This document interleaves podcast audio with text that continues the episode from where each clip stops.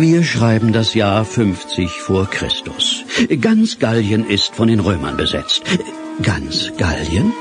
Nein. Ein von unbeugsamen Galliern bevölkertes Dorf hört nicht auf, dem Eindringling Widerstand zu leisten. Welcome to the Shock 2 podcast, your program for video games, comic books, movies, and much more. Hallo und willkommen bei der neuen Folge Shock 2 Podcast und ich habe schon wieder getan. Ich habe mich schon wieder selbst eingeladen, im wahrsten Sinne des Wortes, und freue mich, dass ich zu Gast sein darf beim Fatih Olkaido. Hallo Fatih. Servus. Wir haben eine wirklich schöne, sehr abwechslungsreiche Sendung für euch vorbereitet mit sehr, sehr unterschiedlichen Themen. Wir waren beide im Kino bei unterschiedlichen Filmen, da werden wir dann drüber reden. Du warst in Gallien und ich war in den 90er Jahren. Wir reden über faltbare Handys, die ich zumindest erst ausprobieren konnte. Wir reden über die Zukunft und was Google damit zu tun hat und vieles mehr. Ja, also ich war auch noch in Berlin, habe Days Gone spielen dürfen, auch da werde ich drüber plaudern. Also ich glaube insgesamt äh, werden wir eine schöne runde Sendung gestalten können und würde sagen, wir, wir legen einfach los mit der üblichen Frage, was du gerade so machst.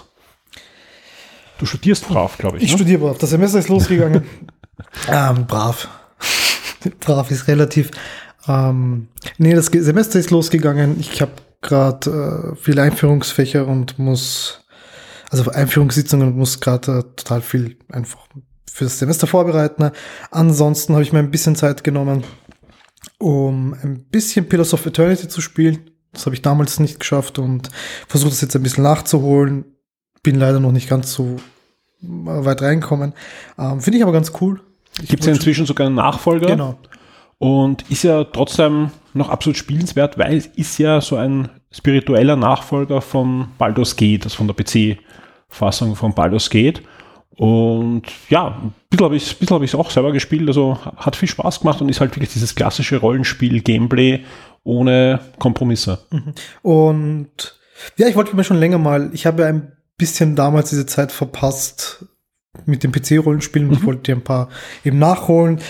Ähm, ich habe äh, mir mal kurz angeschaut Planescape Torment. Da bin ich aber jetzt auch noch nicht so weit. Dann habe ich mir gedacht, na, Pillars of Eternity, da haben sie versucht, eben das, das Oldschool-Feeling einzufangen, aber das dann trotzdem ein bisschen modern auch zu gestalten. Da habe ich mir gedacht, vielleicht ist es ein besserer Einstieg, äh, bevor ich mich dann den äh, echten Klassikern widme. Auch da gibt es ja diese Gold-Version von Baldur's Gate und von Baldur's Gate 2. Und die Entwickler haben ja vor kurzem noch angekündigt, dass sie durchaus Interesse haben, dass sie in nächster Zeit diese Spiele auch auf die Switch bringen. Also vielleicht kannst du auf der Switch. Baldur's Gate spielen. Das wäre sehr cool. Das würde mich wirklich freuen. Ähm, ja, ansonsten habe ich mir kurz angeschaut Final Fantasy XIV. Das ist das Final Fantasy MMORPG. Das ist eh schon ziemlich lange draußen ist.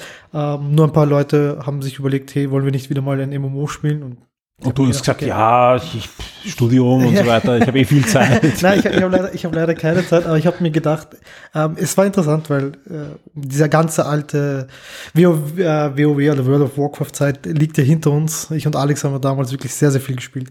Ich kann mich erinnern. der Vati ist schon wieder nicht da, wir wollen doch trainieren. Wo ist der Vati? Und deswegen habe ich, ich, bin ich nur mal kurz eingestiegen und habe mir das angeschaut. Wieder, ich, ich habe es mir schon vor einiger Zeit mal angeschaut, äh, ein bisschen gespielt. Jetzt habe ich mir aber gedacht, ähm, mal auffrischen, ob das was wäre, weil eben wirklich die Idee theoretisch wäre, sehr auf gemütlich äh, vielleicht so ein Spiel zu spielen. Ähm, gefällt mir nicht sehr gut. Also mittlerweile auch äh, sehr, hat sich hier weiterentwickelt. Aber die haben ja auch extrem viel herumgepatcht und Ja, das die, die haben ja quasi das Spiel zweimal released. Es Ja. gab ja Final Fantasy 14 und äh, Final Fantasy 14 äh, Realm Reborn. Und da haben sie wirklich, das sind zwei unterschiedliche Spiele eigentlich und funktioniert aber jetzt ganz gut, Mhm. Sehr wenn schön. man, wenn man die ganze natürlich Final Fantasy Art Direction und, und Worldbuilding mag, dann finde ich das schon sehr, sehr cool. Wie gesagt, auch nur kurz reingeschnuppert, weil mir aktuell ein bisschen die Zeit fehlt. Aber ja, interessant. Auf alle Fälle. Kann man ja auch auf der Playstation spielen. Ja, ja, ist auch äh, auf Konsolen erhältlich. Ja, sehr fein. Ich habe auch ein bisschen was gespielt in letzter Zeit. Unter anderem war ich in Berlin letzte Woche und konnte dort rund dreieinhalb Stunden von Days Gone spielen.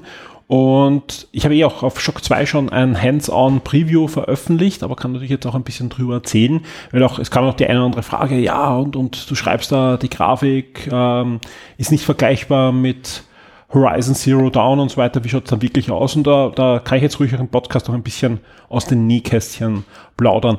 Das Spiel wurde ja schon von längerer Zeit angekündigt. Ursprünglich zur E3 2016 gab es den ersten spektakulären Trailer, wo man auch zum ersten Mal diese Horde sah mit den Hunderten dieser, ich sage jetzt mal Zombies, es sind ja Freaker und sind keine Zombies, aber Hand aufs Herz, ja, es sind Zombies, ja, auch wenn sie leben, auch wenn sie ein soziales System haben und mehr dazu später noch, ja, es sind Zombies, ja.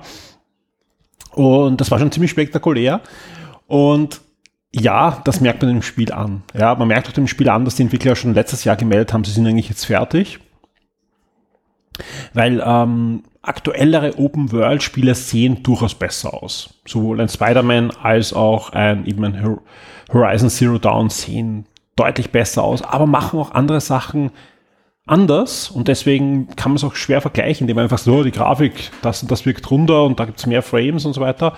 Denn man hat einfach da eine im wahrsten Sinne des Wortes Open World mit wirklich, wirklich vielen Charakteren. Eben, es gibt diese Freaker, diese Zombie-Horden, die mal kleine Krüppchen sind, aber auch bis zu 500 Freaker in Riesenhorden sich dümmeln können und äh, auf eine Stadt losziehen können. Das, das ist schon sehr spektakulär. Ich muss dazu sagen, das habe ich nicht live gesehen. Ja?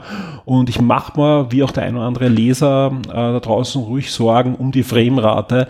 Denn die Framerate ist flüssig. Ja? Also die, ich habe da keine großen Mega-Ruckler gesehen. Das eine oder andere Pop-up ähm, ähm, am Horizont gab es schon, aber die Framerate sonst war sehr, sehr flüssig bei 30 Frames, also 60 Frames wird es nicht geben, auch nicht auf der PlayStation 4 Pro.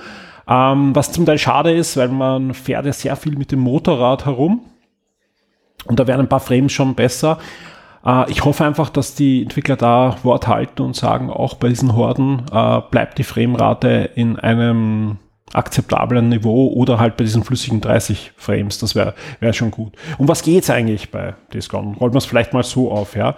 Ähm, es, man, man folgt der Geschichte ja, von Deacon äh, St. John, äh, einem Ex-Outlaw-Rider, äh, also Motorradfahrer, der Motorradgangs äh, sein Unwesen getrieben hat und bekommt gar nicht so viel Story, Background-Story, sondern man weiß, okay, er war verheiratet, hat eine Frau gehabt, ja, oder zumindest musste er die aufgeben, weil ähm, vor einigen Jahren gab es eine Riesenpandemie und die hat eigentlich einen Großteil der Weltbevölkerung entweder hingerafft oder zu Freakern, eben zu diesen Zombie-Art äh, verwandelt und hat einfach äh, auf der Erde, ich meine, es geht da jetzt mal um Nordamerika, aber man, man kann davon ausgehen, die ganze Erde äh, einfach die Zivilisation, wie wir sie heute kennen, vernichtet. Ja.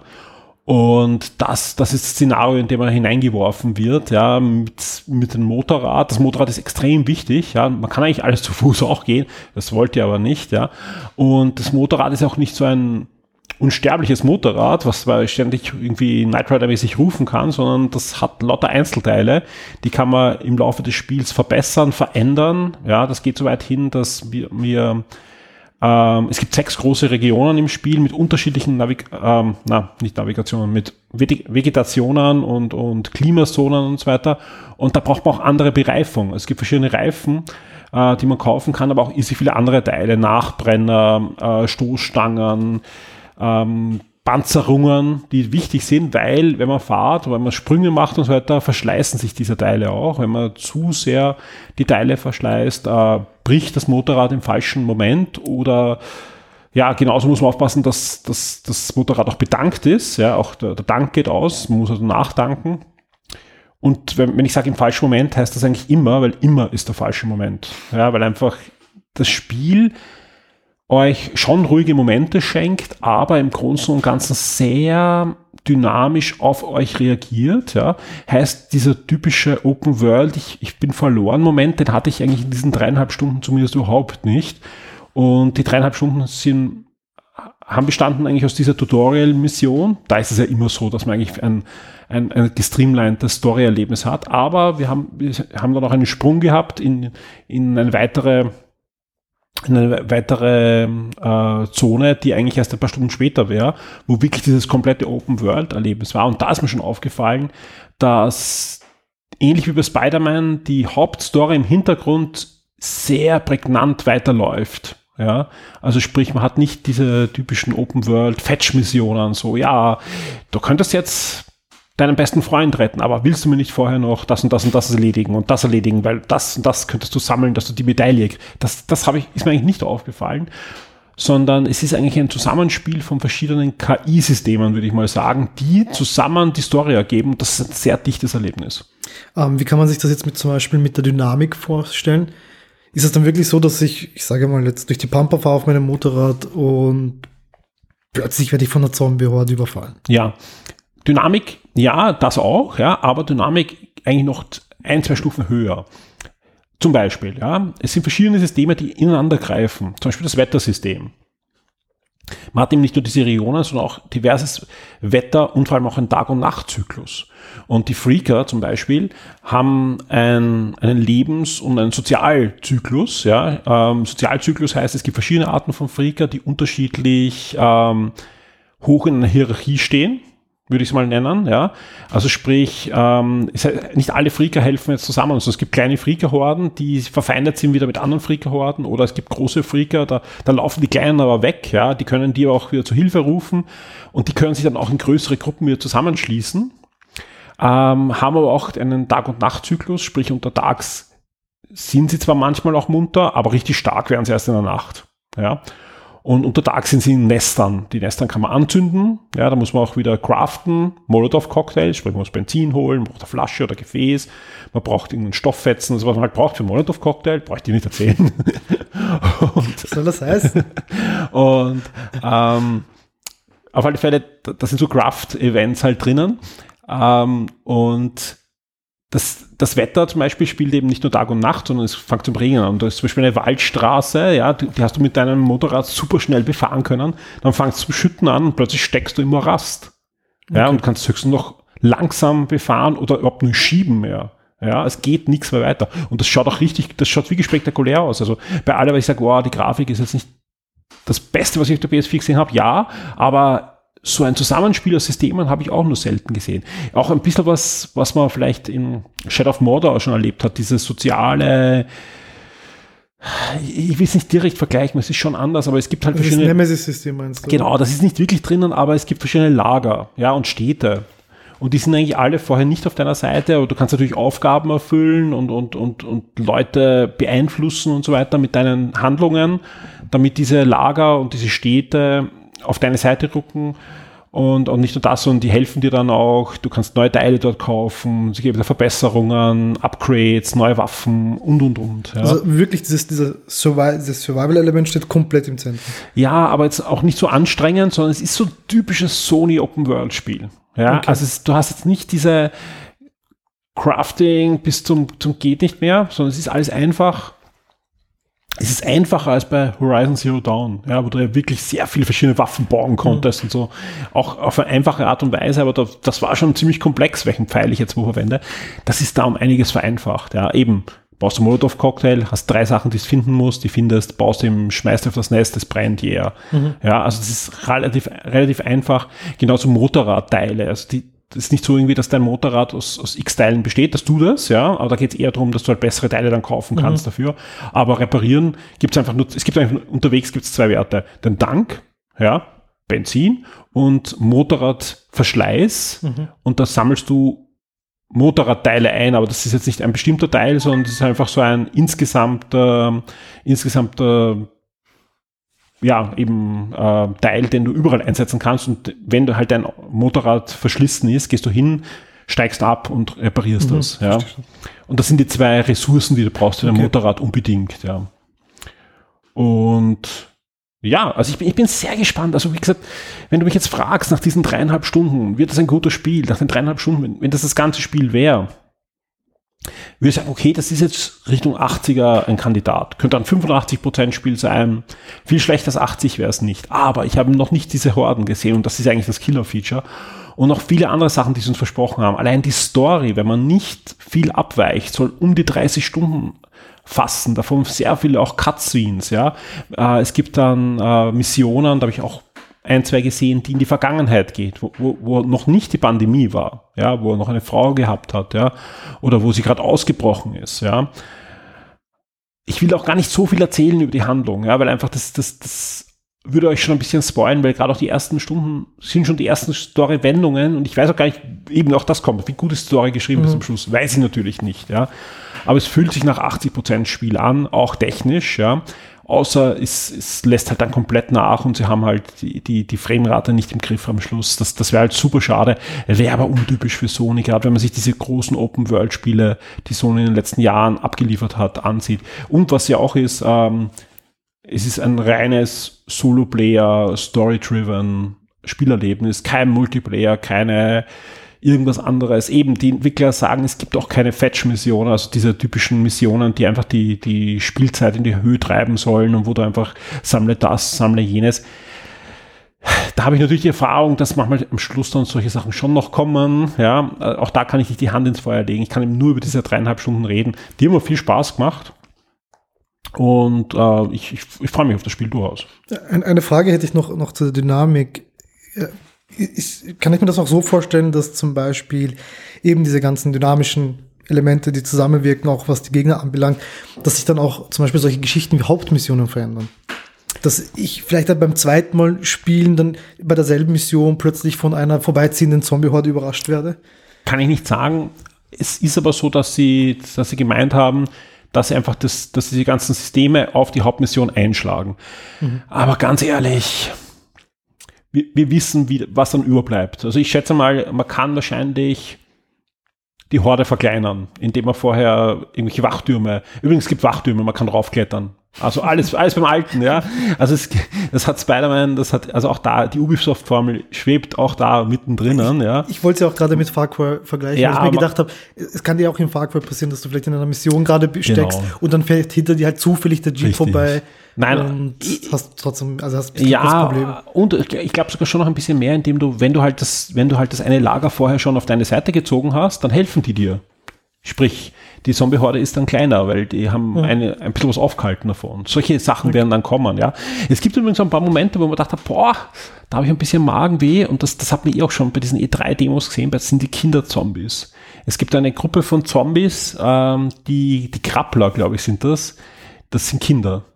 Also es sind, sind keine Zombies, es sind Freaker. Vor allem, sie, sie hämmern da auch vorher ein, ha, das sind keine Zombies, die leben, die haben eben diesen, die müssen essen, die müssen schlafen. Und das ist schon heftig, ja, indem du, vor allem das Spiel ist sehr brutal. Also das Spiel ist ein 18er durch und durch. Also man, man nimmt da einen Baseballschläger, haut da ein paar Nägel rein und dann geht man auf die Jagd nach gefühlt elf, zwölfjährigen Zombies, ja, und äh, also es ist schon, ja, also ich, weiß, ich will nicht bewusst jetzt Provokation da auf die, die Fahnen schreiben lassen, aber ich bin gespannt, wie der, das eine oder andere Massenmedien das aufgreifen wird. Also ob ich das gebraucht hätte unbedingt, weiß ich nicht. Ja. Andererseits ist es ein 18er Spiel. Ja. Also das, man braucht sich da gar nichts vorwerfen lassen. Das ist ein ab 18er Horrorspiel und ein Survival-Spiel und das darf auch solche Sachen machen. Also ich will jetzt nicht gleich mit dem Zeigefinger, das wäre auch komisch kommen und sagen, ah, tu, tu, tu, das, das macht das. Ich sage nur, ich habe mich so komisch gefühlt. Ja, also das, aber ich bin jetzt auch nicht der große Horrorspieler, das weiß man eh. Ähm, aber ich, ich, hätte ihn nicht gebraucht. Diese, also ich, ich finde da andere Zombie-Typen, da gibt es zum Beispiel die Schreier, die machen halt Alarm. Eh klar, also jetzt auch nichts, was man nicht schon mal gesehen hat. Und so, das, das finde ich alles durchaus spannend. Und was auch noch gibt, ähm, ähm, man kämpft nicht nur gegen diese Freaker, sondern man kämpft auch noch gegen Menschen. Das können jetzt verfeindete Dörfer sein oder so oder, oder Lager. Aber es gibt auch ein paar so ganz seltsame Psychopathen, die da rumrennen in Gruppen und, und, und schlimme Dinge tun. Also die, die gibt's auch. Und was natürlich auch äh, ist, äh, man muss essen, sprich, man geht auf die Jagd und man kämpft auch gegen das andere, ein oder andere Wildtier, das halt zum Teil auch infiziert ist und zum Teil einfach nur großes wildes Tier ist und die auch ordentlich wehtun kann. Ich bin gespannt. Ja, das Spiel erscheint auf alle Fälle schon bald. Und zwar am 26. April für die PlayStation 4 exklusiv. Ist von den Entwicklern, die vorher zum Beispiel Uncharted auf der Vita gemacht haben. Oder auch die Siphon Filter Serie, die also schon auf der PlayStation 1 Und ich habe auch den, den Entwickler, der dort war, gefragt, ob sie nicht wieder mal ein Siphon-Filter-Spiel machen wollen und, und mal sehen. Also die, die werden da auch nicht abgeneigt, mal wieder dem Franchise sich äh, ja, zuzutun und, und mal sehen, was da auf der PlayStation 5 auf uns zukommt. Ich glaube, auf der PlayStation 4 kommt von deren nichts mehr, wenn die das fertig Wird glaub, knapp. Die sind da schon. Nein, aber ich bin, ich bin gespannt. Ich hoffe einfach, dass das Spiel dann auch wirklich das liefert, was die Entwickler sich da vorstellen. Weil da habe ich einfach schon zu viel erlebt ähm, bei solchen äh, Demo-Sessions, dass die ersten Stunden richtig äh, reinhauen und, und dann ging es aber, ja, die Zeit genug wäre gewesen, dass sie das ganze Spiel so optimieren. Ja. Ich würde sagen, äh, kommen wir zum nächsten Thema und schauen wir ins Kino. Willst du schon ins Kino schauen? Ja, einfach, das mal abwechseln. Jetzt habe ich, hab ich so viel geredet, jetzt lasse ich dich reden. Kommen wir zu deinem Kinofilm. Du warst im Gallien, genauer gesagt im Gallien 50 vor Christus, ja, denn diese Woche, also wenn der Podcast aufschlägt, jetzt dann, ja, kommt ein neuer Asterix ins Kino. Und da bin ich sehr gespannt, was du erzählst. Ich habe ihn noch nicht gesehen. Ich werde ihn anschauen mit meiner Tochter. Sehr und habe schon das Album zu Hause liegen, das dazu erschienen ist, was kein Comic-Album ist, sondern eher so ein Bilderbuch. Ist zwar von einem Comic-Künstler gestaltet, von einem franco-belgischen, aber der Text ist zum Lesen, also nicht mit Sprechblasen. Aber beim Durchblättern, ja, das hat schon Laune gemacht. Wir reden natürlich von Asterix und äh, das Geheimnis des Zaubertranks. Mhm. Es sind so viele Wörter, ja. dass ich diesen Titel immer falsch ausspreche. ähm, ja, Asterix-Film, 3D animiert. Mir hat er gefallen. Man muss dazu sagen, äh, ich bin auch ein Asterix-Fan ein bisschen. Ist ja der zweite 3D-animierte Film. Genau. Und ich bin immer sehr skeptisch, wenn ein altes Franchise als 3D-animierter Film zurückkommt, was ich als 2D, also etwas Comic oder als 2D-Animation geliebt habe. Und das ist zweimal in letzter Zeit richtig gut gegangen. Bei den Peanuts, den feiere ich total ab. Ich finde den Peanuts 3D-Film, der, der, der sprießt Charme aus jeder Pore. Und ich finde, da stehe ich auch dazu, Asterix, äh, ich glaube, die Stadt der Götter, also Trabantenstadt ist äh, umgesetzt worden, der erste 3D-animierte Film von Asterix, den fand ich richtig gut. Der wascht mit den Real-Asterix-Filmen den Boden auf und auch mit dem einen oder anderen 2D-Film, muss ich ehrlich sagen, gerade bei den neueren. Und was ich auch interessant finde, ich lasse dich gleich reden, keine Angst, dass der neue Asterix ist der erste Asterix seit Robert Rom, der absolut mein absoluter Lieblings-Asterix-Film ist, der erste Asterix-Film, der nicht direkt mehr auf einem Album wieder basiert, sondern man hat eine neue Geschichte. Das eine oder andere Stückel hat man sich natürlich ausgeborgt aus, aus Alben, aber eine, eine neue Geschichte kreiert. Genau so ist es. Ähm, du hast schon die Animation anges äh, angesprochen ich persönlich finde die sehr gelungen. Also ich finde, dass sie den Charme äh, sehr gut einfangen. Ich finde, dass die Figuren einfach die Art Direction generell äh, wirklich toll ist. Ich muss aber auch ehrlich sagen, dass mir ein, ich vermisse ein bisschen den Charme natürlich der äh, alten Zeichentrickfilme, mit denen bin ich halt auch aufgewachsen. Das hat mehr persönliche Gründe, glaube ich. Aber animationstechnisch ist der Film sensationell. Also wirklich schön, wirklich gut animiert. Ich habe mich auch ein bisschen, ich war was ein bisschen skeptisch am Anfang, aber wirklich positiv überrascht zum Schluss. Aber lass uns einfach mal die, über die Story reden. Um was geht's im neuen Asterix? Im neuen Asterix äh, dreht sich, wie der Name schon sagt, alles um den Zaubertrank. Der Miraculix fällt nämlich vom Baum und bricht sich das Bein, wird dadurch seiner eigenen Sterblichkeit bewusst und überlegt sich, was mit dem Dorf passieren soll, wenn er einmal nicht mehr da ist und quasi keiner mehr den Zaubertrank mixen kann. Also ziehen sie dann gemeinsam mit Asterix und Obelix und der kleinen Vitrine los, um mit den ganzen Droiden quasi eine Konferenz abzuhalten und einen geeigneten Nachfolger zu finden. Was so ein bisschen ein Simple ist auf moderne Casting-Shows, was ich gesehen habe. Ja, weil sie dann wirklich von einem äh, Druidenlehrling zum nächsten springen. Da gibt's ja noch eine interessante Story-Sache, die ich jetzt nicht verraten will. Und es ist halt total lustig, weil sich nur sehr, sehr schwer ein geeigneter Nachfolger für Miraculix mhm. finden lässt. Und es ist wirklich äh, sehr, sehr lustig. Wir haben mit Heretics einen interessanten Gegner. Das ist ein alter Rivale von Miraculix, der dann sich auch den Zaubertrank unter den Nagel reißen will und äh, sich sich denkt, dass er eigentlich es verdient hat, Miraculix Nachfolger zu werden. Und, und der wahrscheinlich einen Pakt mit den Römern schließen wird. Natürlich, wie immer. Was dann aber nach hinten losgeht auch ein bisschen. Aber das äh, schaut man sich dann am besten im Kino an. Man kann zum Film sagen, dass er, also zumindest ist es mir so vorgekommen, ein bisschen ähm, für eine jüngere Zielgruppe ist. Es dreht sich wirklich diesmal eher um die Kinder, was äh, sich auch ein bisschen in der Story widerspiegelt, weil eben sie nehmen auch die kleine Vitrine mit, die dann eben mitzieht in dieses Abenteuer. Es geht um diese Frage der Nachfolgerschaft, was passiert in der Zukunft. Und das hat mir persönlich sehr gut gefallen. Ich finde auch, dass es ein sehr, sehr cooler Film ist für Kinder, weil es, also, also, einfach ein bisschen auch die Kinder thematisiert. Ja, aber sind wir uns ehrlich, ja, wann haben wir Asterix geschaut? Die alten Asterix-Filme. Ja, wir brauchen jetzt nicht immer so tun, als wenn wir, wir waren auch, in der, wir waren auch in der Volksschule und, und, und sind ins Kino und ich kann mich erinnern, ja, Asterix erobert Rom, da war ich keine zehn Jahre und ich habe den abgefeiert. Aber ja. das Interessante ist, ja schon, aber diesmal sind einfach, weißt du, du, hast einfach ein Kind, das dann plötzlich eine wichtige Rolle spielt. Ja. Um das geht es mir. Das genau. hast du Früher war halt Idefix. Genau.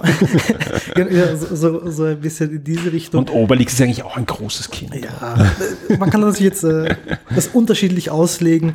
Aber ich habe das total lustig gefunden. Was auch interessant ist, dass die vier losziehen, um einen Nachfolger mhm. zu finden, aber da von dem ganzen, von allen Männern aus dem Dorf verfolgt werden, ja. die dann plötzlich auftauchen und sagen, naja, sie wollen auch wissen, wer jetzt der Nachfolger wird, weil sie sind skeptisch und dabei die ganze Frauen im Dorf äh, zurücklasse, die eigentlich dann die ganze Zeit gegen die Römer kämpfen. Also das ist auch irgendwie lustig, dass also die Frauen primär in dem Film die ganze Zeit die Römer dreschen, was äh, ziemlich lustig war. Also man hat noch ein bisschen ein Feminismus-Bart im Film. Ja, ich glaube, bei den, bei den äh, kann man so sagen. Ja. Ich meine, man, man sieht es ist, das ist dann auch wieder das Interessante, dass du, diese Zaubertrank-Thematik zieht sich eben durch den ganzen Film. Du siehst die mhm. unterschiedlichen Auslegungen, du siehst auch, wie unterschiedliche Figuren äh, also wie viel da eigentlich an dem liegt. Und das hat sich einfach in den unterschiedlichsten Facetten gezeigt, wie dieses ganze quasi fiktive äh, Volk aufgebaut ist. Und war wirklich ein unterhaltsamer Film. Eine kleine Kritik, wenn man so will, es ist natürlich dann schon so, dass es ein bisschen absehbar wird ab einem gewissen Punkt, wie der Film zu Ende geht, was dann alles passiert. Und nicht nur, dass die Römer aufs Maul Aber auch kommen. da, welcher Asterix-Film ist nicht von Anfang an ab? Ja, aber, die Römer aber, kriegen Haue, am Schluss große Kampf und dann äh, kriegen sie nochmal Haue. Nein, aber, aber abseits von diesen Elementen mhm. eigentlich, äh, die einzelnen Handlungsstränge, die quasi innerhalb, also individuell ja. von diesem Film sind, sind dann äh, werden dann auch ein bisschen, da denkt man sich schon ein bisschen irgendwann, hey, wäre schön gewesen, wenn ich dann doch überrascht werde. Genau, ich glaube, sie kündigen sich auch ein bisschen zu früh an, dass sie, dass sie dann sich aus, also für die, bis sie sich ausfalten. Ja, was, was, was, was mich nur interessieren wird, ja, und dann, dann schließen wir bei Asterix auch schon ab. Ähm, wenn du sagst, okay, für die Kinder ist es sehr interessant, ja, also ich, ich, ich werde eh mit meiner Tochter auch den Film anschauen gehen, bin schon sehr gespannt. Wie schaut das für die Erwachsenen? Gibt es da wieder diese, diese Humorstränge, die vielleicht Running Gags, die vielleicht nur die Papa und Mama ja, verstehen? Und ja, natürlich. Also ich, ich bin jetzt äh, eben auch äh, alter Asterix und Obelix-Fan, aber ich, fühl, ich habe mich auch als Nicht-Fan unterhalten gefühlt. Also ich habe, das sind einfach total viele Sachen, die lustig sind. Es ist ein unterhaltsamer Film. Ich finde, wenn du ich finde, wenn du dann da drinnen sitzt und dir bei, bei der Handlung irgendwann denkst, naja, jetzt weiß ich aber schon, wie es ausgeht, hm. Ja, das kann man kritisieren bei so einem Film, ob das jetzt wirklich so wichtig ist. Ach, die Römer kriegen schon Hauer. Und manche, manche Entscheidungen ist dann auch wieder Geschmackssache. Also ich, mir haben gewisse Sachen sehr gut gefallen. Ich habe auch äh, gesehen, dass manche Sachen anderen Leuten mhm. nicht so gut gefallen haben. Ja, das sind so Entscheidungen, die man, ob, wisst ihr, wie stark man jetzt bewertet, ob das in ein Asterix und Obelix reinpasst oder nicht. Ich persönlich würde sagen, geht euch den Film anschauen, wenn ihr Asterix und Obelix-Fans seid. Ich bin gespannt, ja. Wenn wir auf alle Fälle wahrscheinlich dieses Wochenende. Ja, du kommst dann wieder zurück und sagst, ich habe ihn wieder viel zu sehr gelobt oder so. Ja, ich komme dann zurück und sage, du hast keine Ahnung, ja. Das war ja gar nicht Asterix, hast Lucky Luke angeschaut. Sehr, sehr schön. Ja. Wollen wir mit den Filmen weitermachen? Wir können bei den Filmen bleiben, ja, ja und wir springen. Endlich, dass du mir etwas über die 90er Jahre erzählst. Die 90er Jahre, ja, das stimmt, ja, war, war ja meine Zeit, oh Gott. Ähm, ja, äh, Captain Marvel Äh, Review von mir gibt es auch da auf, auf Shock 2 schon nachzulesen. Ähm, ich bin ein bisschen gespalten, was den Film betrifft. Ja. Oh Gott. Ich, ich, ich finde ich finde ich find durch die Bank einen, einen gelungenen Film. Also wie gesagt, da, da gibt es gar nichts. Ja, ich stehe auch zu meiner Wertung. Ich habe, glaube ich, eine, eine 8 von 10 gegeben. Würde ich ihm auch heute weiterhin geben. Der kleine Fanboy Michi in mir war weite Strecken des Films enttäuscht, aber ganz einfach, weil ich mir schon wieder vorher einiges überlegt habe, was ich gerne sehen würde und, und das müssten sie doch machen und das haben sie alles, sie haben halt nicht auf mich gehorcht, sondern haben einfach einen Marvel-Film abgeliefert, der hauptsächlich auf Nummer sicher ging. Mhm. Ja? Also wir haben ja in letzter Zeit einfach diesen Trend hin zu diesen Filmen, die als Aufhänger haben eine andere Epoche, eine andere Populärepoche. Und das haben sie halt in letzter Zeit war das auf die 80er Jahre, bei Guardians of the Galaxy, bei Stranger Things und so weiter. Das funktioniert sehr gut. Bah, diesmal die 90er Jahre, ist mal was ganz was Neues. Auch da funktioniert das, ja. Äh, was mich da ein bisschen stört, ist, ist, ich, ich rolle den Film schon wieder falsch auf, ich soll vielleicht ein bisschen über die Handlung reden vorher. ähm, aber, aber, aber was mich da ein bisschen stört, ist, sie drücken es da oft zu sehr rein. Ja, also es gibt okay. einfach, ähm, die Musik wird einfach also in den Vordergrund gespielt, egal ob das jetzt ein Nirvana ist, da gibt es so Momente, die, wo man denkt, boah, ein bisschen einen Schritt zurücktreten und, und, und einfach die 90er Jahre als 90er Jahre wirken lassen, ohne dreimal zu sagen, hey, du bist jetzt in den 90er Jahren, weil deswegen sind die Ladezeiten von CD-ROMs so lang. Und deswegen hat es Videotheken gegeben. Und deswegen also es sind einfach lauter Sachen und das hast du halt andauernd. Ja, das ist ein bisschen so wie bei Han Solo, wo du alle fünf Minuten erklärt bekommen hast, das ist jetzt der Han Solo. Das ist der gleiche Han Solo, der schon in Empire Strikes Back das gemacht hat. Das ist der gleiche, weil schau her, da, der, der Hemdknopf, er ist offen. Ja, und das, das machen sie da auch. Ja, das soll aber jetzt nicht der große Verriss werden, sondern ganz im Gegenteil. Captain Marvel ist ein, ein absolut charmanter, gut inszenierter Film. Ich habe auch schon jede Menge Schlechtes über die, die Schauspielerin gehört, dass sie da so, das finde ich überhaupt nicht. Ich finde, sie spielt die Rolle sehr, sehr gut, ja. Ähm, der Film hat schon mal in den ersten fünf bis zehn Sekunden für mich ähm, viele andere Marvel-Filme überholt mit der besten Intro-Titelsequenz mit dem Marvel-Low ever, ja. Äh, die, die einfach nicht mehr getoppt werden kann. Ja, also es ist einfach wirklich gut, ja. Ähm, das ist total schrecklich für mich, dass du diese ganze Sachen sagst und ich das nicht nachvollziehen kann. Nein, Wenn du also, mich nicht spoilen willst. Ich, ich, ich habe dich ja schon vorher gefragt. Ich, ich, mein, ich könnte mich nicht spoilern. Also, ja, vor allem diese Sequenz ist nicht handlungsrelevant. Ich aber will trotzdem, es trotzdem nicht verraten, ja. ja. Aber du wirst sehen, du wirst im Kino sitzen und sagen, ja, egal wie groß, selbst wenn du ein kleiner Marvel-Fan du bist, da sagst ja, das ist genau die Sequenz, die jetzt kommen muss und das passt. Ähm, sie hat einen, wenn nicht die beste Stan Lee Cameo-Sequenz ever. Ja, die, die gleichzeitig, ich, da will ich gar nichts erzählen, nein, da, da haut mich wieder jeder, der das noch nicht gesehen hat. Nein, für mich eine der besten Sequenzen, ähm, die einfach eine, eine unglaubliche Verneigung ist, ja, und, und auch, ähm, wo Captain Marvel in dem Moment das macht, wo, was einfach 90% der, der Zuseher macht, ist einfach gut, ja. Ist einfach sehr gut. Was, was ich gehört habe, ist die auch zum Teil, die war ja schon abgedreht, klar, sonst wird es keine geben, aber sie haben dann nochmal ihr, ihre Reaktion neu gedreht, nachdem Stan Lee gestorben ist. Da bin mir nicht ganz sicher, aber ich, ich bin meine, ich habe da was gelesen. Äh, ist super, also ist wirklich gut. Ansonsten ist es ja was sehr schlau ist, das Ganze ist eben nicht nur eine Verneigung von 90er Jahren, sondern auch von 90er Jahren Kino. Und im 90er Jahren Kino gab es extrem viele Buddy-Movies.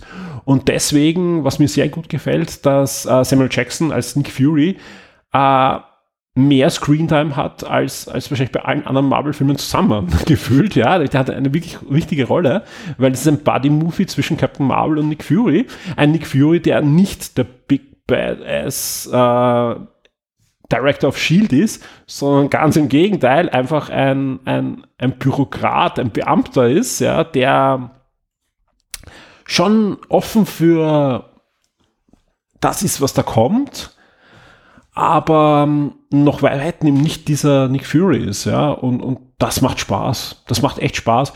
Vor allem, sie bauen natürlich viele Sachen ein. Äh, keine Angst, ich spoilere jetzt wirklich nicht. Ähm, sie bauen jetzt viele Sachen ein, die, die dann kommen. Ja, weil der Film spielt vor dem, vor Iron Man, er spielt vor dem ersten Avenger Und er baut halt so stückchenmäßig ein äh, Dinge, was ich jetzt auch, ich, ich keine Angst, ich spoil nichts, was nicht in den Trailern ist. Äh, ich feiere natürlich ab, dass ein, ein äh, Coulson vorkommt, der auch ein anderer Coulson ist, also den in Avenger oder bei Iron Man gesehen haben. Aber man merkt einfach, okay, das ist der Coulson, der später zu dem Coulson wird in Avengers und auch später zu dem Coulson wird in der, in der Fernsehserie. Und das ist gut, ja. Vor allem, was auch spektakulär ist, ähm, sowohl Coulson als auch Nick Fury sind natürlich verjüngt. Spielt in den 90er Jahren, spielt davor. Das sieht fantastisch aus. Das sieht fantastisch aus, du checkst das. Also wenn du es nicht weißt, ja, also es ist nicht vergleichbar mit anderen dieser verjüngten Make-ups, was man schon, auch bei, auch bei Marvel-Filmen, was man zum Beispiel gesehen hat, den Robert Downey Jr., ja, schaut nicht schlecht aus, aber da ist das wirklich, weil du siehst ja wirklich den Fury die ganze Zeit und das ist super. Ah, das ist wirklich gut. Ja. Du hast jetzt schon gesagt, dass sich der Film in dieses ganze Universum einfügt. Aber was mich jetzt auch noch interessiert, wie fügt er sich ein zwischen diese beiden Avengers-Filme? Muss ich jetzt wirklich Captain Marvel gesehen haben, um in Endgame reinzugehen? Ist es besser, wenn ich ihn gesehen habe? Ja. Ist es egal? Ist es. Also wenn wenn es die Marvel-Filme machst, schau an, unbedingt. Also es ist einfach, es ist, es ist super, es ist ein guter Film, aber du kannst Captain Marvel sehen, ohne einen anderen Marvel-Film vorher gesehen zu haben. Und was ja. ist, wenn ich die beiden Avengers sehe, ohne Captain Marvel gesehen zu haben? Fehlt mir dann was? Ja, die, die, du weißt, das ist halt die Origin Story von Captain Marvel. Und da, da, das spoil ich jetzt auch nicht. Captain Marvel wird in Endgame dabei sein. Ja, äh, wird wahrscheinlich eine, eine maßgebliche Rolle haben. Ja, wir wissen ja nach. Darf ich jetzt schon über das Ende vom, vom letzten Avenger-Film reden? Ich würde das Risiko nicht eingehen. Ach, Nein, also wenn, wenn da draußen jetzt wirklich einer Avenger noch nicht gesehen hat, nein, nein, nein. nein. Aber was, was, das mache ich jetzt einfach. ich, vor allem, ich kündige es jetzt an, ich kündige es an, ich rede jetzt gleich über das Ende von Avenger. Wer das noch nicht gesehen hat, dann, also das letzte, den letzten Avenger-Film, dann, dann dreht es jetzt einfach für ein paar Minuten ab.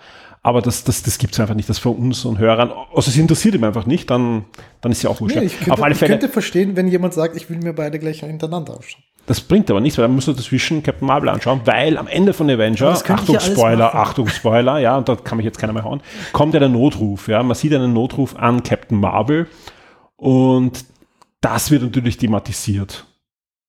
Ja, ohne das jetzt zu spoilern, weil nur nah wird das thematisiert, ja, weil man ist dann, also das, er hat, ich meine, er braucht ja nur jetzt einen Trailer anschauen, der, der kommt, der Trailer, der jetzt gerade äh, veröffentlicht wurde, ein paar Stunden vorher, ja, also ist nur nah, ja. Also Captain Marvel ist im nächsten Avenger-Film drinnen.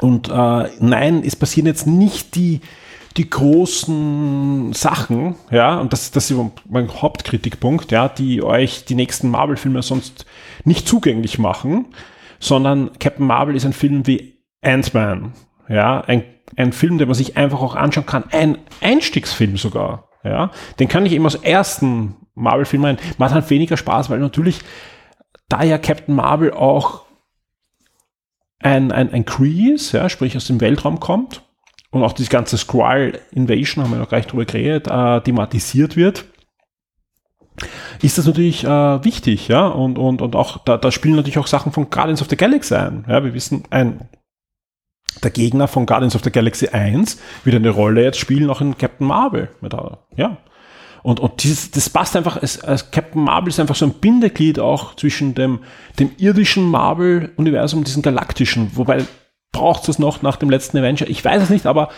er, er, er, er erfüllt ein paar so Lücken. Das ist ganz nett, ja. Ähm, was ich mir halt gewünscht hätte, ist halt, dass, dass halt ähm, der Film eigentlich sehr viel auftut, was nach dem nächsten Avenger-Film.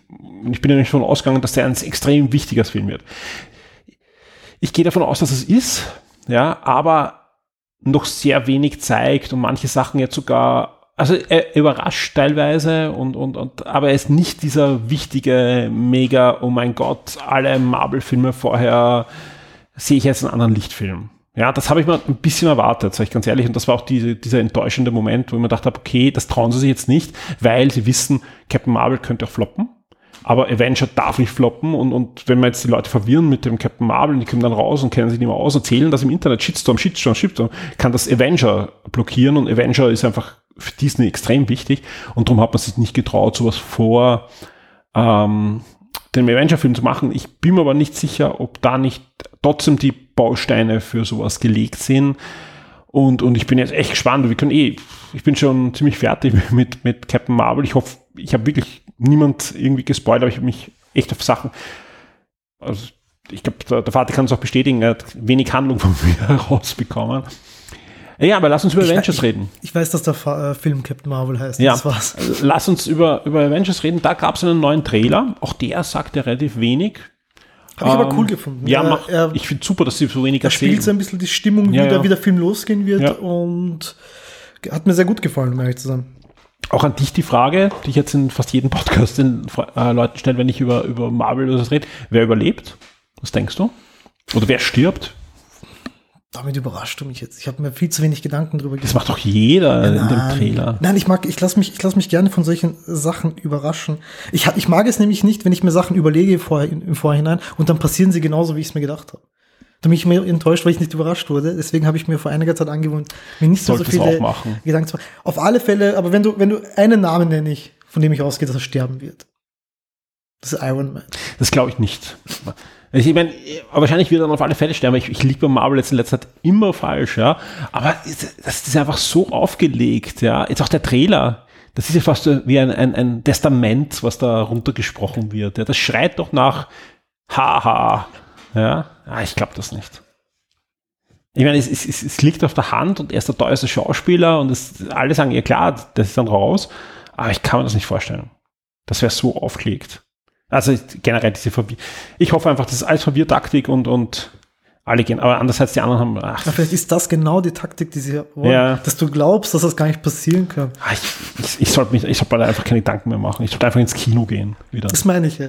Das hat ja. auch seine Vorteile ein bisschen. Also gar nicht, dass es mich nicht interessiert oder so, aber ich mag mich wirklich dann auch äh, von den Filmen überraschen lassen. Ja ist immer ein bisschen so gefährlich, so diese Balance zu finden. Auf alle Fälle, der Trailer hat mir wirklich sehr, sehr gut gefallen. Also, ja, ich bin auch schon. Ist ja nur noch, ich mag diese Stimmungstrailer. Ja, und es dauert ja nicht mehr so lang. Jetzt kommt noch Shazam von DC, andere Captain Marvel. Und dann kommt schon Avengers ins Kino. Aber ihr könnt es gerne in die Kommentare schreiben, wer glaubt ihr, wer sterben wird. Wir könnten, da könnte man eigentlich so eine, ein, ein, ein Todestoto-Wette im Forum machen. Wer liegt richtig? Wer hat die meisten richtigen Todes... Wir können sogar Todesarten. Also, wir, wir, sollten es wahrscheinlich nicht Todestotter nennen. Todestotter. Wie soll man es nennen? Ihr seid gefragt. Also das ist witzig. Wer, wer hat die meisten richtigen Todeskandidaten für den nächsten Adventure-Film? Wir bräuchten mal eine Liste von allen Figuren, die mitspielen. Ja. Ich habe mir auch schon im Trailer gedacht, es sind echt mittlerweile sehr, sehr viele Charaktere und sehr viele Figuren. Gefällt mir. Ja, ein paar sind ja gerade Staub, aber die werden wahrscheinlich auch wieder kommen. Tja, wir werden sehen. Was ich auch sehen werde und gesehen habe, äh, ist ein, ein neues Smartphone. Wenige Stunden jetzt bevor wir aufnehmen, hatte ich die Möglichkeit, das neue Huawei Mate X nicht nur zu sehen, sondern auch in die Hand zu nehmen und auch zu biegen. Ja, und das war, mit dem habe ich echt gerechnet. Ja, denn ähm, nein, das, das, Handy wurde ja vor, oder das Smartphone wurde ja vor wenigen Wochen in Barcelona auf dem Mobile World Kongress gezeigt, ja, und da durfte es offiziell kaum jemand in die Hand nehmen. Es gab einige Journalisten und so weiter, die es kurz in die Hand nehmen durften, wo aber immer gesagt wurde, bitte nicht biegen oder nicht äh, biegen, weil einfach Prototyp und, und, und ja, Verschleiß in einer Messe und so weiter. Äh, und ich kann sagen, äh, ich, ich kann jetzt ordentlich Hands-on liefern, denn ähm, ich, ich durfte heute ohne großen Druck, ja, schon, es war schon ein, ein Mitarbeiter dabei, aber der war eher mir zur Hilfe gestellt, weil, einfach, welchen Knopf muss ich jetzt drücken und so weiter und, und das Menü ist ein bisschen anders und so weiter. Also er hat mich eigentlich nur unterstützt und mir nicht Sachen verboten und ich konnte das mehrmals in verschiedenen Modis ausprobieren und muss sagen, ähm, das Ganze fühlt sich deutlich besser an in der Hand, als ich gedacht habe. Ja. Ich, ich, ich fange vielleicht mal an, wie, was ich mir vorgestellt habe. Das, das muss ich vorstellen, dass das ähm, ist ein Smartphone, was eigentlich so groß ist wie, wie zwei herkömmliche Smartphones. Wenn man es ausklappt, hat man circa einen 8 Zoll, ein 8 Zoll Display, was im Großen und Ganzen sehr quadratisch ist, weil das hat ein Format dann 8 mal 7,1, das ist fast ein Quadrat, ja. Also im zweimal und man hat auf einer Seite einen 6,6 Zoll Bildschirm und auf der anderen Seite einen 6,38 Zoll Bildschirm, wenn man es ähm, ja, biegt, ja, und das ist halt anders als bei Samsung, biegt man es nicht zusammen, hat nicht außen ein Display und innen ist dann das, das zusammengefaltete Display, sondern wenn man es auseinanderfaltet, also wenn man es, ja, dann, dann, wenn man es zusammenfaltet, dann ist rundherum Display. Und ich habe eigentlich gedacht, okay, cool, Technologie. Also es hat einmal auf den Bildern hat es mal um eine Generation, finde ich, weiter ausgesehen als die Samsung äh, Scharniere, weil die, die, wenn man sich das anschaut, das Display ist auch nicht ganz zusammen dann und, und bei Huawei ist das wirklich ein, ein Stück Smartphone, wenn es zusammengefalten ist, was schon unglaublich ist. Aber okay, aber das wird dann so Plastikfolie. Ich habe mir gedacht, okay, es wird sich angreifen vielleicht wie ein, ein Display von einem Nintendo DS. Weißt du, so ein bisschen Druck und so weiter. Und da war ich extrem positiv überrascht, ja. Äh, es fühlt sich nicht nach Glas an, aber extrem wertig und fest, ja. Und äh, auch der Mitarbeiter hat gemeint, ja, das ist Kunststoff, ja, also aufpassen, äh, das wird natürlich auch Kratzer anziehen, aber das ist halt das erste, das erste Smartphone, ja, das ist die erste Generation. Sie machen auch, es gibt auch eine eigene Hülle für das Kratzer geschützt ist, die man sowohl aufklappen kann, also das, das haben sie sich schon was überlegt, dass das auch besser geschützt also, ist. Hast du die Hülle schon gesehen? Ich habe die Hülle nicht, nicht live gesehen, sondern nur Bilder davon. Okay. Ich habe die Hülle präsentiert, aber nur auf, auf um, Bild. Und die wirkt, die wirkt auch sehr wertig, aber, aber auch das, das Gerät selbst, ja, ist relativ leicht und auch im zusammengefalteten ähm, Modus, also wo, wo beide Displays zusammenfaltet, ist jetzt nicht so dick, ist also ein bisschen dicker als ein normales Smartphone, weil einfach die zwei Dinger sind sehr dünn. Ähm, über 4200, 4200 Milliampere Akku, also der ist auch ordentlich, der wird geladen mit um die 50 Watt. Äh, das, das ist echt schnell, also man kann das Ganzen 80 Prozent in einer halben Stunde aufladen. Ich habe vorhin was gelesen von 85 Prozent in einer halben Stunde. Ja, das, genau. Also, etwas in dem Bereich angeht. Und, und das, das klingt halt so, aber ich habe das Mate 20 Pro und da ist im 70 Prozent oder 65 Prozent am Stunde. Also ich, ich, glaube nicht an das. Das ist einfach, das ist, ist ziemlich Magie. Huawei-Handys aufladen ist, ist ziemlich, ziemlich cool.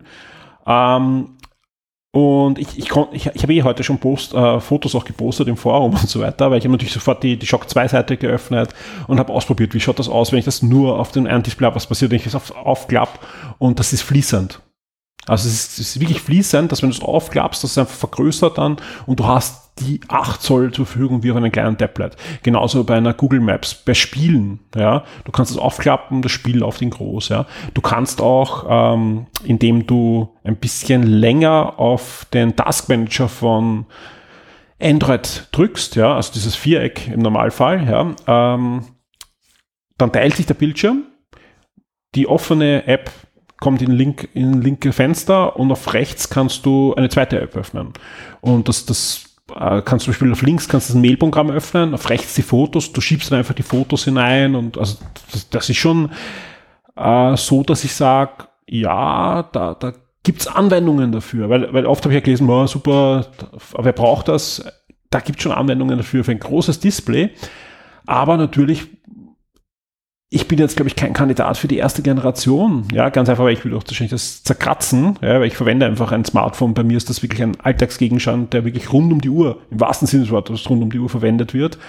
Und, und das, das, aber die spannende Geschichte ist einfach nur, dass die erste Generation schon so ausgereift wirkt. Das hätte ich nie gedacht. Also ich habe mir gedacht, okay, Puh, ist das schon ein Grund, warum das keiner angreifen darf? Das wird schon sehr plastik wirken. Überhaupt nicht. Das wirkt wirklich wertig, ja. Aber klar, der Preis sind 2300 Euro derzeit, also was, was so spekuliert wird.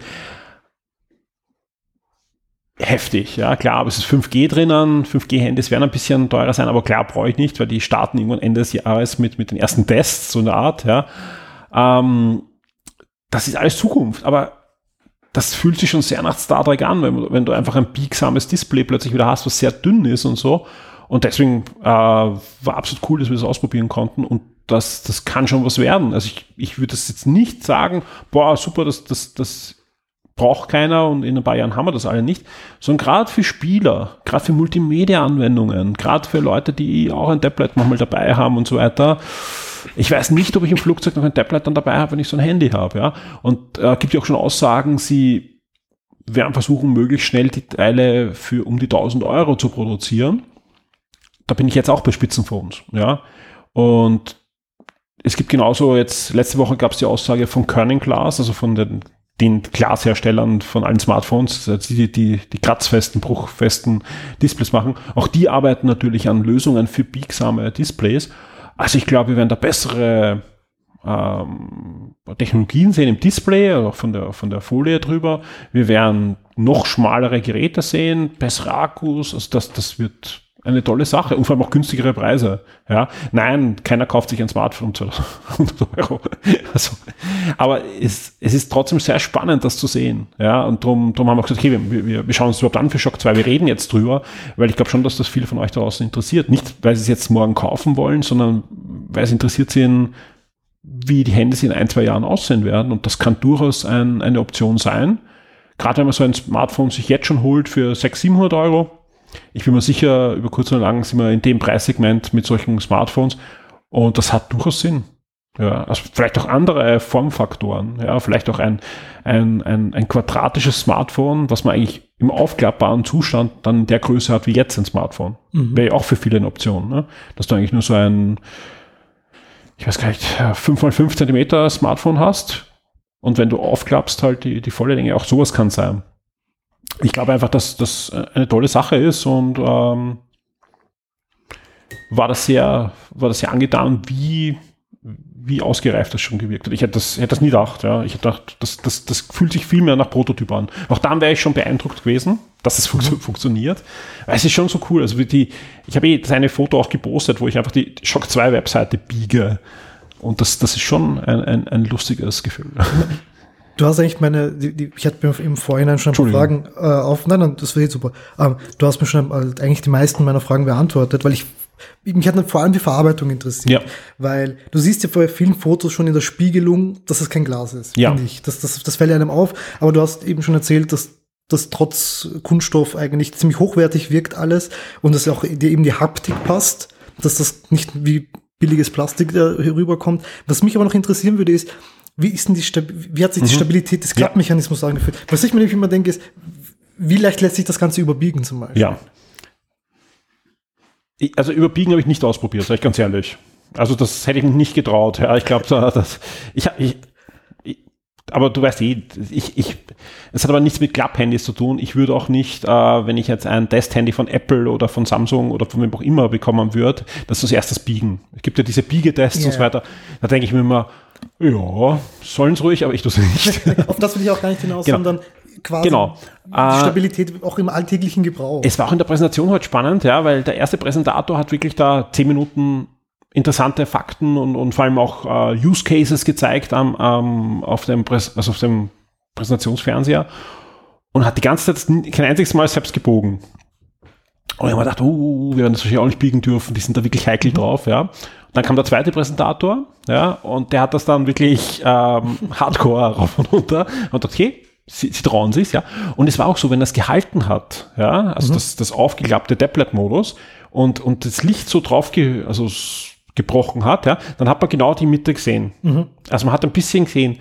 Äh, und dann haben wir auch gedacht, okay, wie wird das jetzt sein, wenn ich es in der Hand halte, wenn ich da zum Beispiel nur Text habe. Mhm. Und ich habe auch zum Beispiel eine, eine reine Textseite geöffnet, wo man sie sofort erkennt, wenn da so eine Wellen ja. drinnen wäre. Und das siehst du nicht. Okay, sehr gut. Also wenn du das Smartphone nimmst und gegen das Licht haltest, siehst du, okay, da ist eine, ich will nicht sagen Unebenheit, du siehst einfach, dass da das Scharnier ist. Mhm. Das stört dich nicht, wenn du es vor dir liegen hast wie ein Smartphone. Also, also wie, ein, wie ein Tablet, äh, zumindest nicht in dem Zustand, wo wir heute das Gerät sind. Ich kann jetzt nicht sagen, was passiert, wenn man das 10.000 Mal auf und zu macht. Weil irgendwann wird es da vielleicht ein Verschleißerscheinung geben, kann ich nicht davon sagen. Aber das Gerät, was wir da heute gesehen haben, war auch nicht äh, gerade aus der Fabrik, sondern das äh, ist auf, in mehreren Städten schon gezeigt worden und, und geht auch noch weiter dann. Ähm, und das haben sicher schon, das hat sicher schon wahrscheinlich mehrere hundert auf und zu gesehen oder wahrscheinlich vielleicht sogar noch mehr. Und das hat toll, toll gewirkt. Also wirklich äh, so, dass man lesen kann. Es war komplett plain, äh, der, der Bildschirm. Und, und zu der Stabilität, ja, äh, es ist so, dass du, wenn du, wenn es zu ist, hast du auf der Seite neben dem, bei der Kamera einen Knopf. Wenn du den, wenn du den drauf drückst, öffnet sich das Genier. Sprich, du brauchst keine Angst haben, dass das irgendwie klappert in der, okay. sondern es ist wirklich, wenn es zu ist, ein Smartphone. Rastet es auch ein?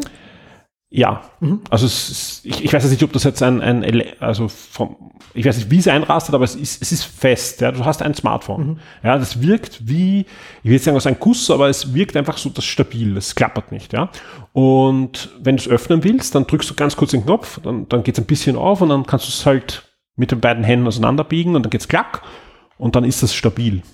Also ich, ich habe es wirklich in der Hand genommen und habe so ein bisschen äh, gewackelt, nein, weil mich interessiert hat, wie, wie, wie, wie stabil, das fragt ja jeder, wie mhm. stabil ist das dann wirklich? Und das ist bombenfest stabil. Das ist ein Tablet. Ja? Und äh, zurückbiegen geht ganz einfach. Also zurückbiegen, biegst du es einfach zurück. Du brauchst keinen Knopf drücken, sondern du, du biegst es einfach wieder zusammen, bis die, die zwei Hälften hinten zusammen sind, geht's klack und es ist ein Smartphone wieder.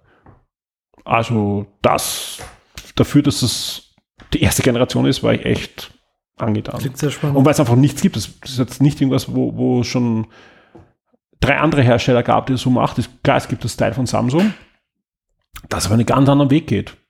Ja. Also muss ich dann noch zeigen, welcher praktikabler ist und so weiter, aber hat er überhaupt keine, keine Dinge. Aber vom, vom Aussehen und von dem, wie man es verwendet, äh, wirkt das, das Huawei eine Generation weiter als Samsung derzeit.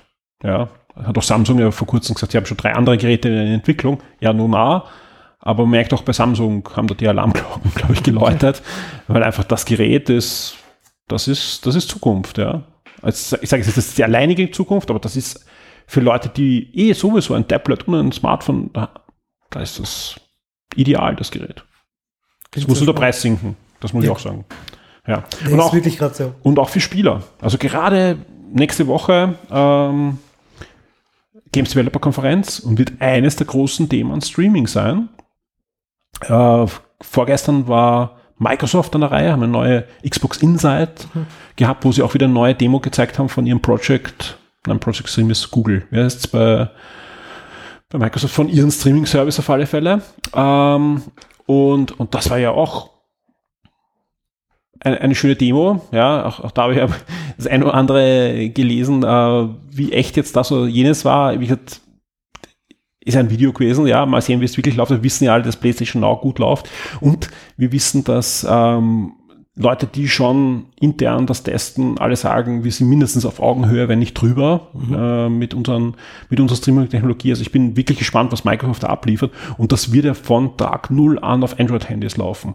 Und da sage ich mal, hey, das ist schon nett. Es ist ja, ist ja irgendwie lustig, wenn du Splitscreen spielen könntest auf dem Gerät. Also wenn du es quasi so als Dreieck wie ein Dachal aufstellen würdest und auf beiden Seiten vom Gerät sitzen könntest.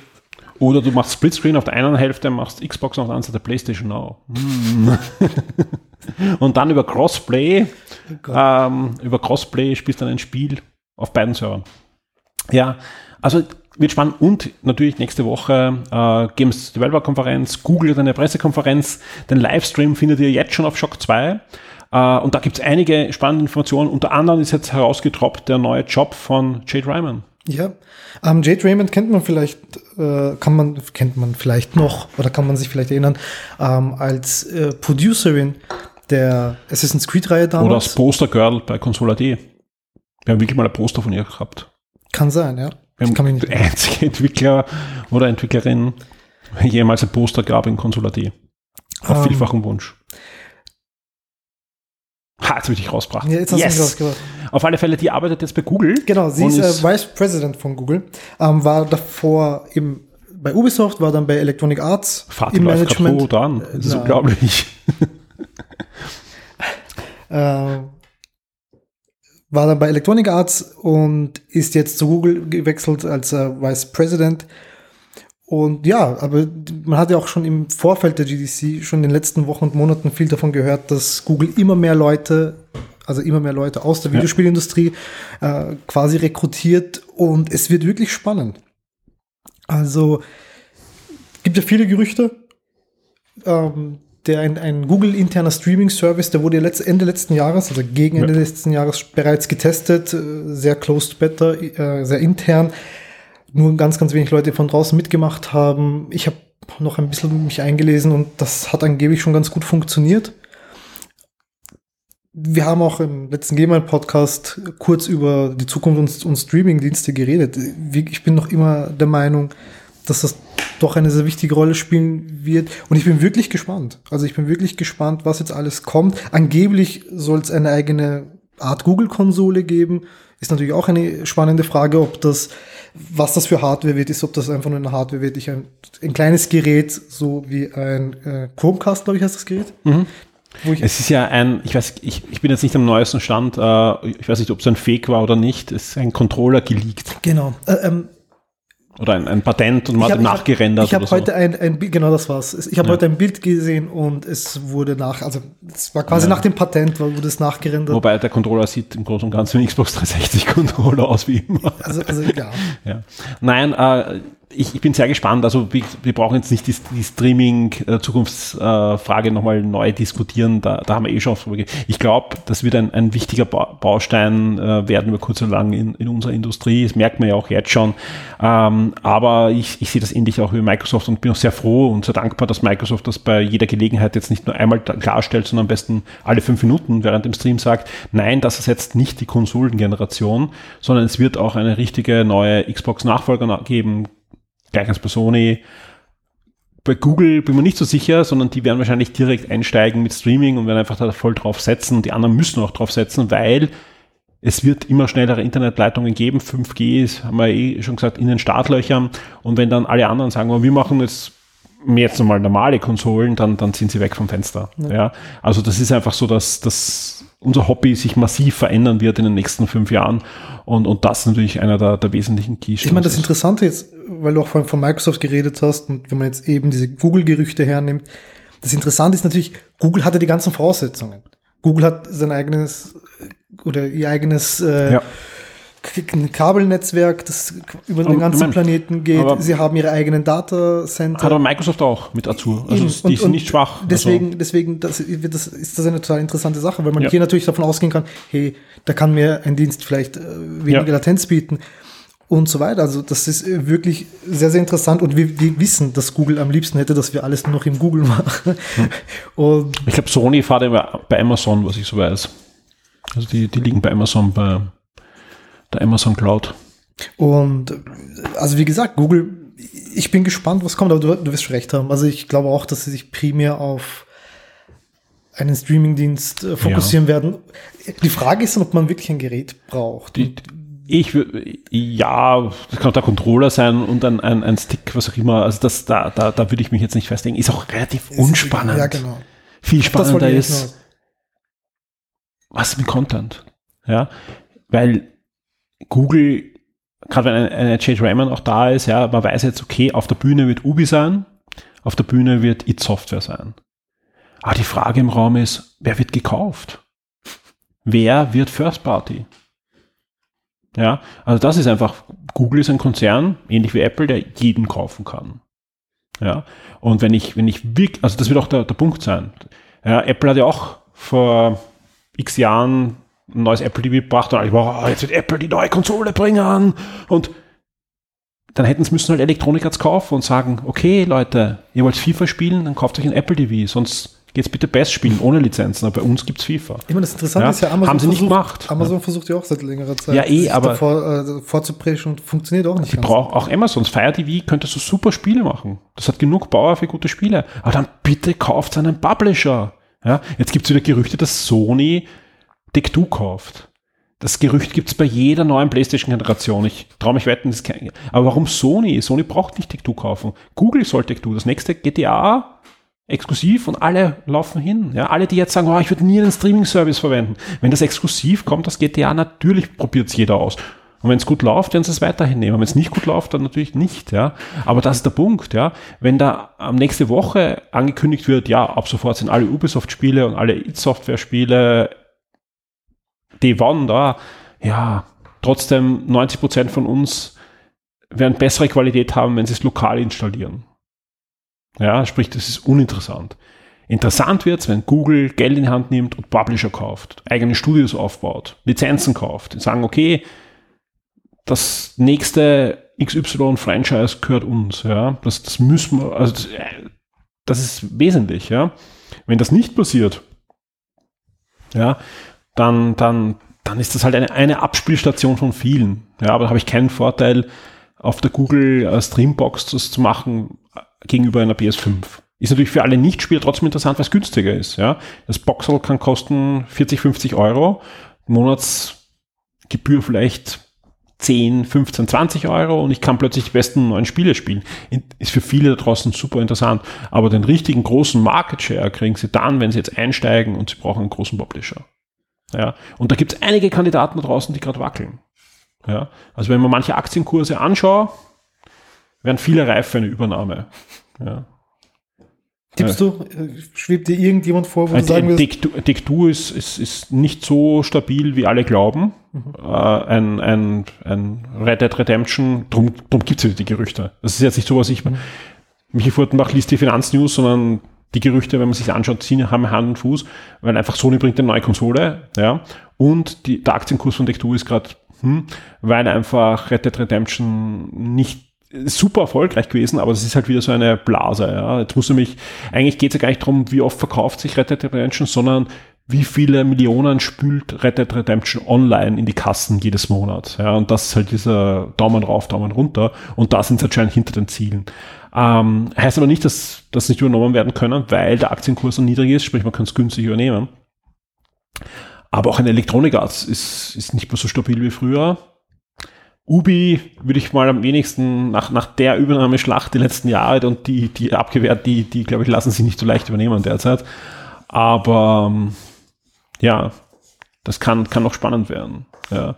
Und auch diese Gerüchte mit Nintendo und, und Microsoft, da, da glaube ich, ist es weniger dran, als, als viele denken, aber im Hintergrund brodelt da irgendwas. Äh, nein, ich glaube, wir, wir haben eben auch im Game Podcast ja kurz ja. eben drüber geredet.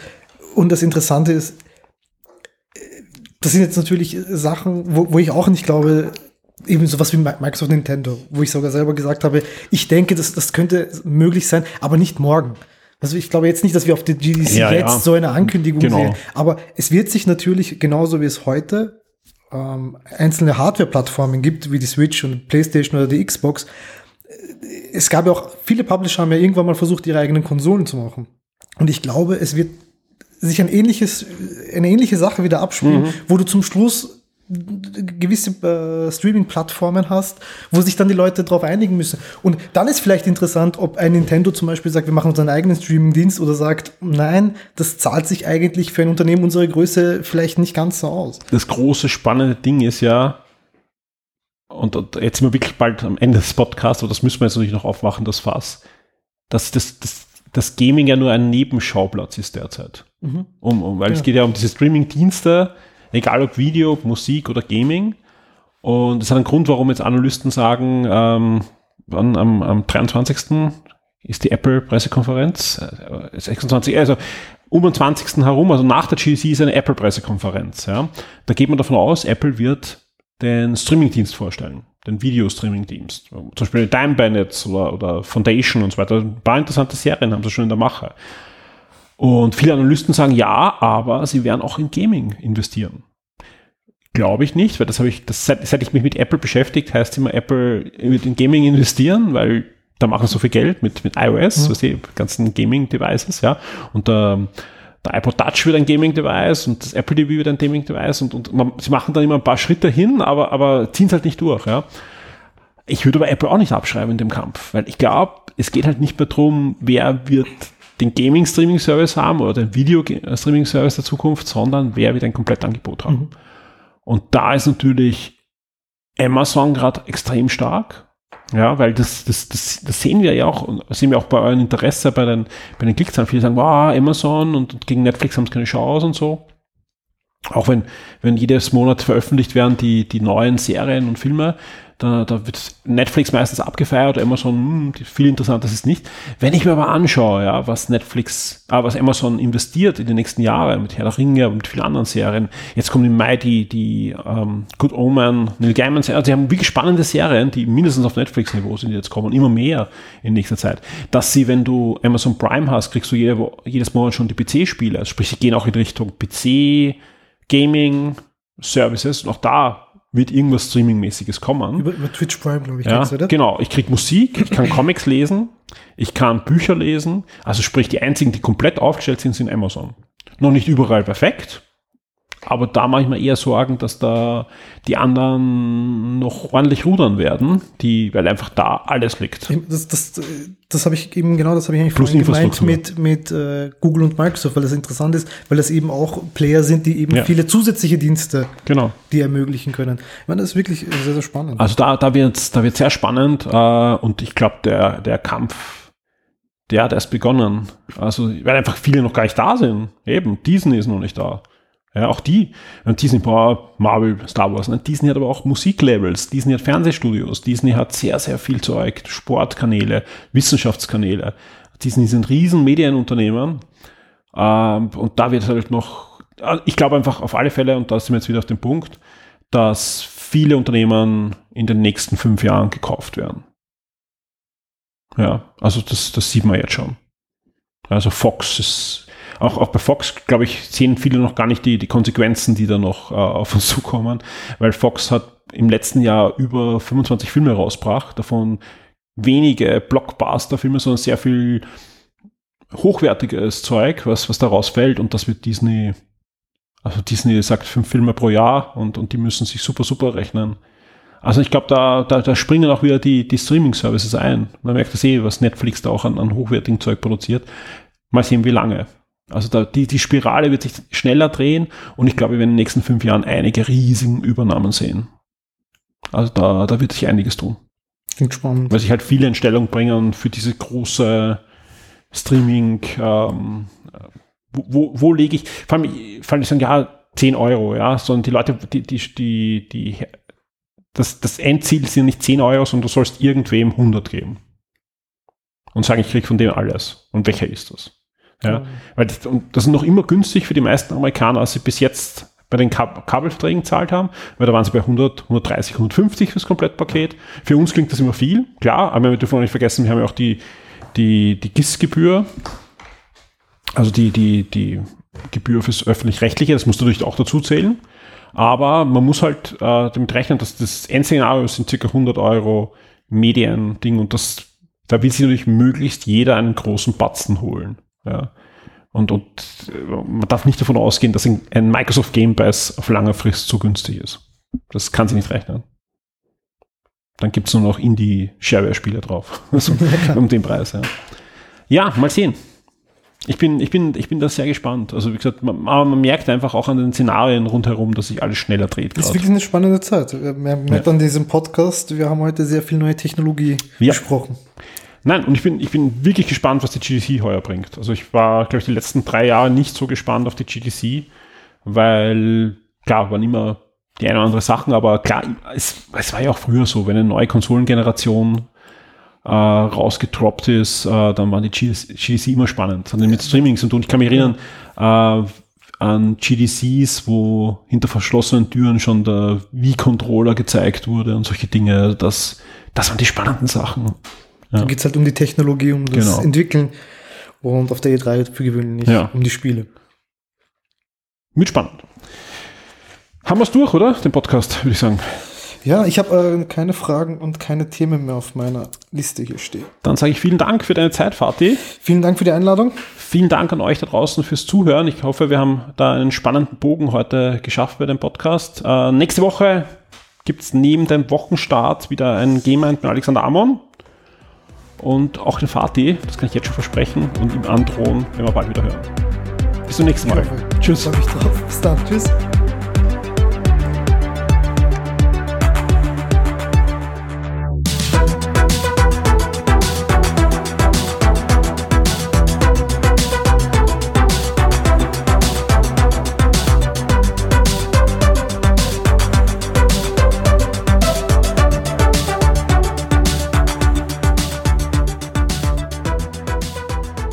Risiken und Nebenwirkungen lesen Sie die Packungsbeilage und fragen Sie Ihren Arzt oder Apotheker.